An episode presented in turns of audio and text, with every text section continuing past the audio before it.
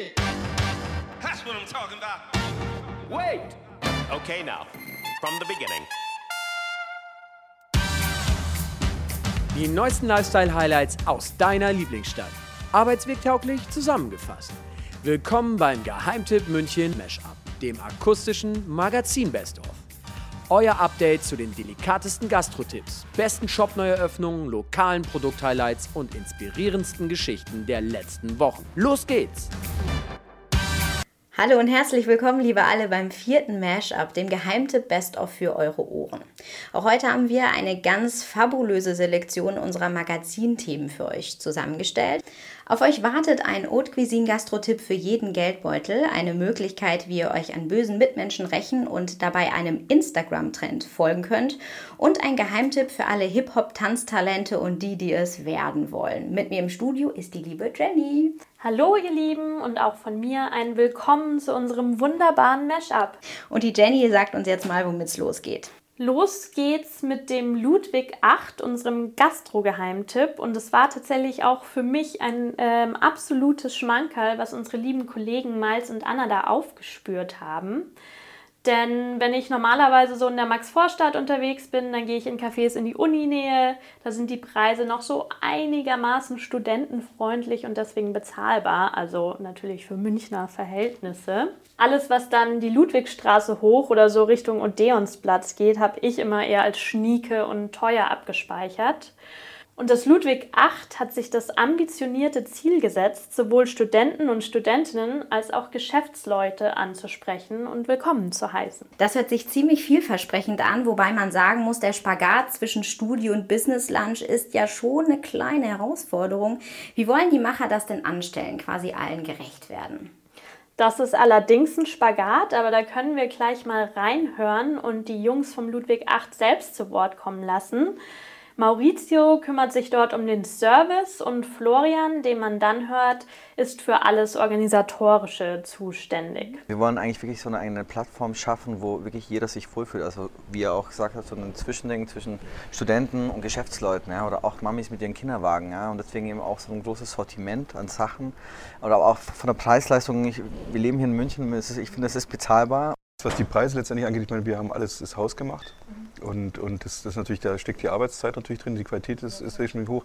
Und dafür muss ich sagen, es sind sehr viele Gerichte deutlich unter 10 Euro. Was, klar, der Student hat natürlich noch ein bisschen weniger Budget, aber auch beim Kaffee, die Qualität ist halt sehr hochwertig. Dann trinkt man vielleicht nicht vier, sondern nur zwei und, und, und hat zwei gute Kaffee getrunken. Muss jeder für sich selber entscheiden, aber ich glaube, das äh, Denken ist vielleicht nicht für den Studenten was für jeden Tag, aber vielleicht, wenn er was Besonderes will. Nö, also ich trinke lieber Scheißkaffee. Also zum einen, äh, wie man schon gehört hat, die Produkte sind hochwertig und zudem bio und regional und es wird auch immer frisch gekocht. Und ich glaube, das ist eine Sache, die wirklich beide Gruppen, also Studenten und Geschäftsleute, absolut anspricht. Und die Preise sind trotzdem so gestaltet, dass Studenten hier essen können, ohne dass sie den Rest des Monats nur noch Nudeln zu Hause essen müssen. Zum Beispiel bekommt man eine Ofenkartoffel mit unterschiedlichen Toppings schon ab 7 Euro. Und die, La die Lage ist natürlich beim Ludwig 8 in Laufweite für beide Zielgruppen. Und ganz besonders finde ich ja den Hinterhof im Ludwig 8, weil man da dem hektischen Univiertel und der hektischen Ludwigstraße absolut entkommen kann und sich eine erholsame Mittagspause gönnen. Das klingt alles ziemlich schön und auch ziemlich gut durchdacht, äh, aber schmecken muss der ganze Spaß ja auch. Was sind denn unsere Geheimtipp-Empfehlungen von der Speisekarte? Kannst du da was sagen? Mm, also das ist wirklich super schwierig, da die Karte ähm, immer frisch ist und deswegen auch immer wechselt. Aber ich finde, Maurizio hat das selbst sehr, sehr gut beschrieben. Für mich ist es auch jedes Mal wieder ein Genuss, irgendwie hier neue Sachen zu probieren vom Flo und vom Jakob. Und deswegen, ich würde sagen, von denen sind es einfach so ihre Erfahrungen, ihre Einflüsse, ja, wo sie schon überall gearbeitet haben, wo sie in der Welt unterwegs waren. Und das, und das, ja, und das ähm, bringen sie auf den Teller. Also dass auch wirklich, wie gesagt, für uns Mitarbeiter immer so eine kulinarische Reise mit dem Gaumen ist. Und das, ist, das versuchen sie auch ähm, umzusetzen auf der Karte, eben auch mit dieser Price-Range. Einfach auch so eine Kartoffel. Es ist keine, für mich keine normale Ofenkartoffel, sondern in der Kombination mit dem Krabbencocktail oder eben vegetarisch mit dieser Paprikasalsa. Das ist ein Genuss für jedermann. Und man ist unter 10 Euro. Und das, ähm, man wird satt.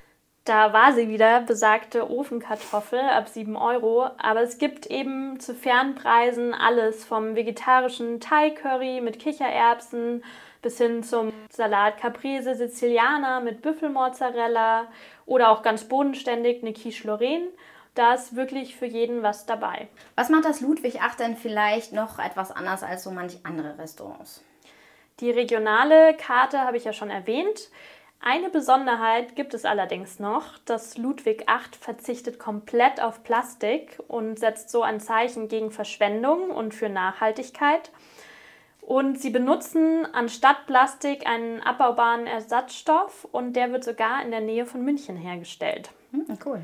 Man kann also alle Gerichte ganz plastikfrei auch mitnehmen und sich einpacken lassen. Und eine Besonderheit gibt es noch, die Jungs haben auch abends geöffnet und wollen da so eine kleine Alternative bieten zu dieser Schickimicki-Abendgastro, die man sonst auf der Ludwigstraße so findet. Und da darf wirklich jeder kommen, der Lust auf einen Absacker oder ein gutes Glas Wein hat am Abend und muss sich auch nicht wie eine Sardine in die Konservendose quetschen. Noch nicht, ne? Gucken wir mal, wie viele Leute das hier hören und den stimmt. Artikel gelesen haben. Wenn ihr mehr erfahren wollt zum Fancy Gastro-Tempel, der dann doch gar nicht so fancy, schickimicki äh, Preise hat, dann ähm, schaut doch einfach mal vorbei bei uns im Magazin auf geheimtippmünchen.de. Ähm, wenn euch aber gerade eher beschäftigt, wie ihr euch an dem blöden Typen recht der euch gestern auf der Straße so richtig cheesy angemacht hat, dann bleibt unbedingt dran. Ja, also ich glaube, das kennt fast jeder, beziehungsweise jede Frau, so mal blöd angemacht zu werden auf der Straße. Und vielleicht habt ihr schon den Account auf Instagram entdeckt, Catcalls of Muck, oder ihr habt es direkt auf München Straßen gesehen. Anmachsprüche, also sogenannte Catcalls, die in großen Kreidelettern auf dem Fußgängerweg aufgemalt sind. Und da sind mal Sprüche dabei wie, es gefällt mir, wie du an deinem Eis schlägst oder da musst du ja nicht gleich feucht werden. Mhm, auch sehr charmant, ja. Mhm. Und da gibt es ja viele, die sagen, ach, stell dich doch nicht so an, das ist doch ein Kompliment. Aber Julia, Ege und Sophia finden das überhaupt nicht harmlos. Die drei Jugendlichen, sie sind nämlich erst 16, 21 und 19 Jahre jung wollen ein Zeichen setzen gegen diese öffentliche Belästigung, die oft ja so im Vorübergehen passiert. Und da hat man oft auch keine Chance, darauf zu reagieren. Und deswegen möchten sie Menschen darauf aufmerksam machen. Und ich finde, es ist wirklich nochmal was anderes, wenn man diese Sprüche nur hört oder ob man sie wirklich in diesem Fall bunt auf grau liest. Und da merkt man nochmal, wie krass diese Sprüche einfach manchmal sind. Ziemlich coole Idee, finde ich auch, solch eine doch recht schwierige Thematik ja eigentlich ne, auf Instagram zu ziehen und damit ähm, für uns als äh, junge Generation einfach ins Sichtfeld zu holen. Wie sind Sie denn darauf gekommen, die drei? Absolut, vor allem weil Instagram ja auch eher so ein fröhliches Medium ist. Aber die drei waren zusammen in New York und haben da die Gründerin von Catcalls of New York kennengelernt und fanden die Idee gleich so toll, dass sie das Projekt dieses Jahr nach München geholt haben ich finde, Julia beschreibt noch sehr schön, welches persönliche Motiv für sie dahinter steckt. Man hat ja von Feministen immer so einen Ruf, so dass sie halt Männerhasser sind oder halt so selber sexistisch oder so. Und deswegen habe ich mich zum Beispiel nie mit dem Begriff identifizieren können. Und äh, bis ich dann mal mit jemandem geschrieben habe und äh, der hat mich äh, ziemlich vulgär gefragt, ob ich denn äh, Feministin sei. Da war ich auch noch gar nicht so, aber dann war ich nur so, ja, hä, also nein, bin ich nicht, aber wieso fragst du denn? Also wieso fragst du so? Und dann hat er sich richtig so drüber aufgeregt und dann ist mir aufgefallen, so, okay, ich glaube, man braucht doch Feminismus, so man braucht es wirklich noch heutzutage. Und dann bin ich ähm, halt verschiedenen solchen Seiten gefolgt, eben feministischen Seiten und so und habe mich eben mehr damit befasst. Und da bin ich halt eben auch auf diese Catcalls of New York gekommen und äh, fand die Aktion halt immer echt cool und keine Ahnung, ich fand das so schön, weil es halt so ein friedlicher, eine friedliche Art ist, eben dagegen zu kämpfen. Wenn ich mich jetzt betroffen fühle, ne, was muss ich denn da machen, äh, wenn ich meine Geschichte loswerden will an die drei? Das geht eigentlich sehr simpel und vor allem anonym. Man schreibt seine Geschichte einfach über Instagram an die drei mit einer persönlichen Nachricht und Julia, Ege und Sophia gehen dann an den Ort des Geschehens, also dort, wo du belästigt wurdest, und schreibt den Spruch groß an diese Stelle mit dem Hashtag Stopp Belästigung. Und wer sehen möchte, welche Stories und Sprüche schon eingegangen sind, der kann sich den Instagram-Account ja gleich mal anschauen. Denn erst sieht man das Foto mit dem Spruch und gleich danach, wenn man nach rechts swipet, sieht man die Geschichte, die dahinter steckt. So jung und schon so engagiert, extrem bewundernswert finde ich persönlich, weil ähm, ja, vor allem wenn man sich halt einfach noch erinnert an sich selber in der Abi-Zeit und dann vielleicht Anfang Studium und so weiter, ne, wo man einfach selber 30.000 andere Themen im Kopf hat und sich vorwiegend natürlich irgendwie mit sich selber beschäftigt und sich da irgendwie sowas auszudenken, das finde ich schon ziemlich stark. Ja, absolut. Also ich war auch unglaublich viel mit mir selber beschäftigt. Aber wenn man sich die Motive der drei mal anhört, dann kann man ihren Einsatz sehr gut verstehen. Wir hören mal rein.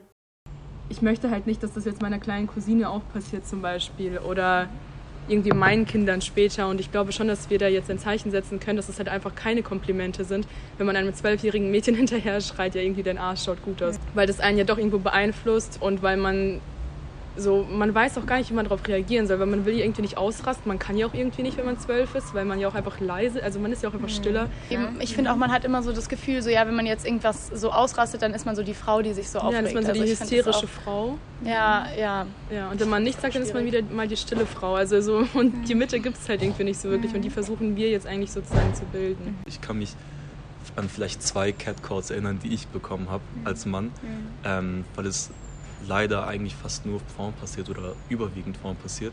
Und mir ist halt auch einfach wichtig, ähm, dass wenn ich eine Freundin habe, wenn ich eines Tages eine Tochter habe mhm. ähm, oder auch, dass es meinen Freunden einfach nicht passiert mhm. und dass sie auf die Straße gehen können, sich sicher fühlen können und ähm, wenn es halt immer wieder solche Sachen gibt und solche Vorfälle gibt, dann finde ich, dass man darauf aufmerksam machen muss und ähm, vielleicht auch so ein, so ein Umdenken in den Köpfen passiert. Also ich finde auch absolut, dass da ein Umdenken passieren muss, weil das Thema wirklich viel zu wenig Beachtung kriegt nach wie vor. Ich habe ja schon zu Beginn gesagt, viele haben da so eine Einstellung dazu, ach stell dich doch nicht so an. Und die drei haben uns erzählt, dass sie auch schon wirklich positives Feedback bekommen haben. Und das Schöne ist eben auch, dass sie den Betroffenen so ein bisschen die Scham nehmen und da ein Forum bilden, wo sich die Leute drüber austauschen können. Und allein das hilft schon, mit so einer Situation besser umzugehen.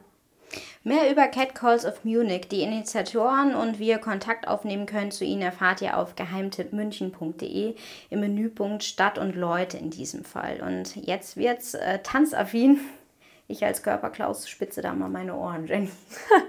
ja, also ich gehöre auch eher so zu der Kategorie Körperklaus. Aber die Street Love Tanzakademie und Hip-Hop-Organisation ist eine ganz besondere Tanzschule.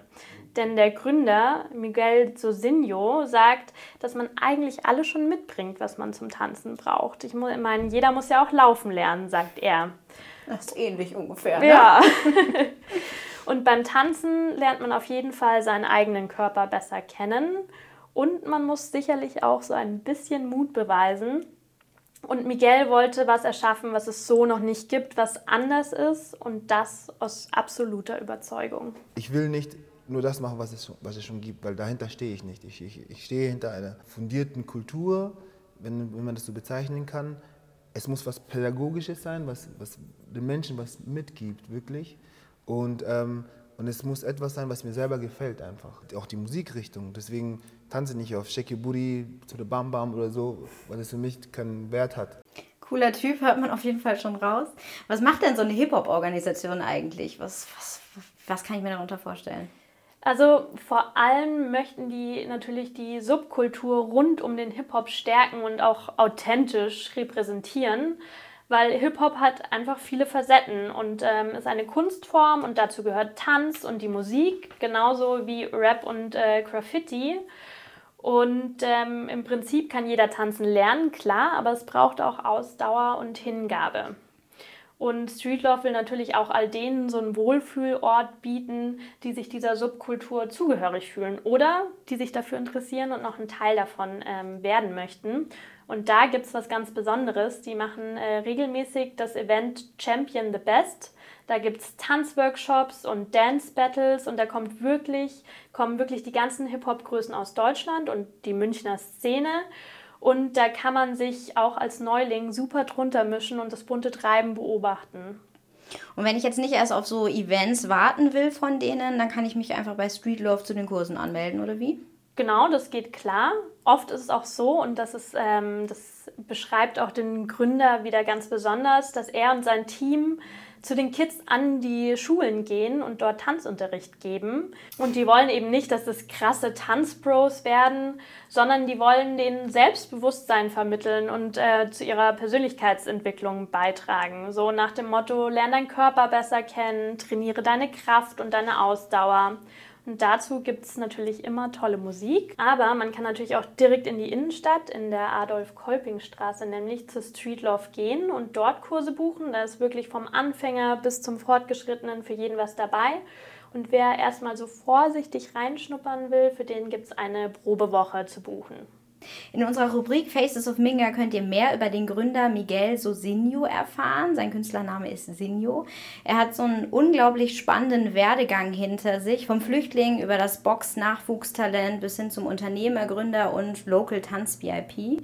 Und darum haben wir mit ihm nämlich auch einen Talk-Podcast aufgenommen. Absolutes Ohrenschmankerl in dem Falle. Bei dem Podcast wurde nämlich auch viel übers Leben philosophiert und ähm, am Schluss hat uns der Miguel, ähm, aka Sinjo, noch einen Tipp gegeben für alle, die, die ihr Leben dem Tanz widmen wollen. Mach auf jeden Fall erst die Schule fertig. Ich kenne viele Künstler, die die Schule abgebrochen haben. Tue ich nicht wer äh, werten. Ich finde es schon wichtig, zumindest mittlere Reife oder je nachdem, ob man auf der Hauptschule oder Realschule oder Gymnasium war, die Schule abzuschließen. Nicht nur, weil du im System auch gesichert bist, falls was passiert, das hat mich nie davon abgehalten. Aber du lernst in der Schule schon grundlegende Sachen. Ich habe eine kaufmännische Ausbildung gemacht. Ich habe gedacht, okay, ich mache das jetzt einfach nur, damit ich den sportlichen Aspekt mitnehmen kann.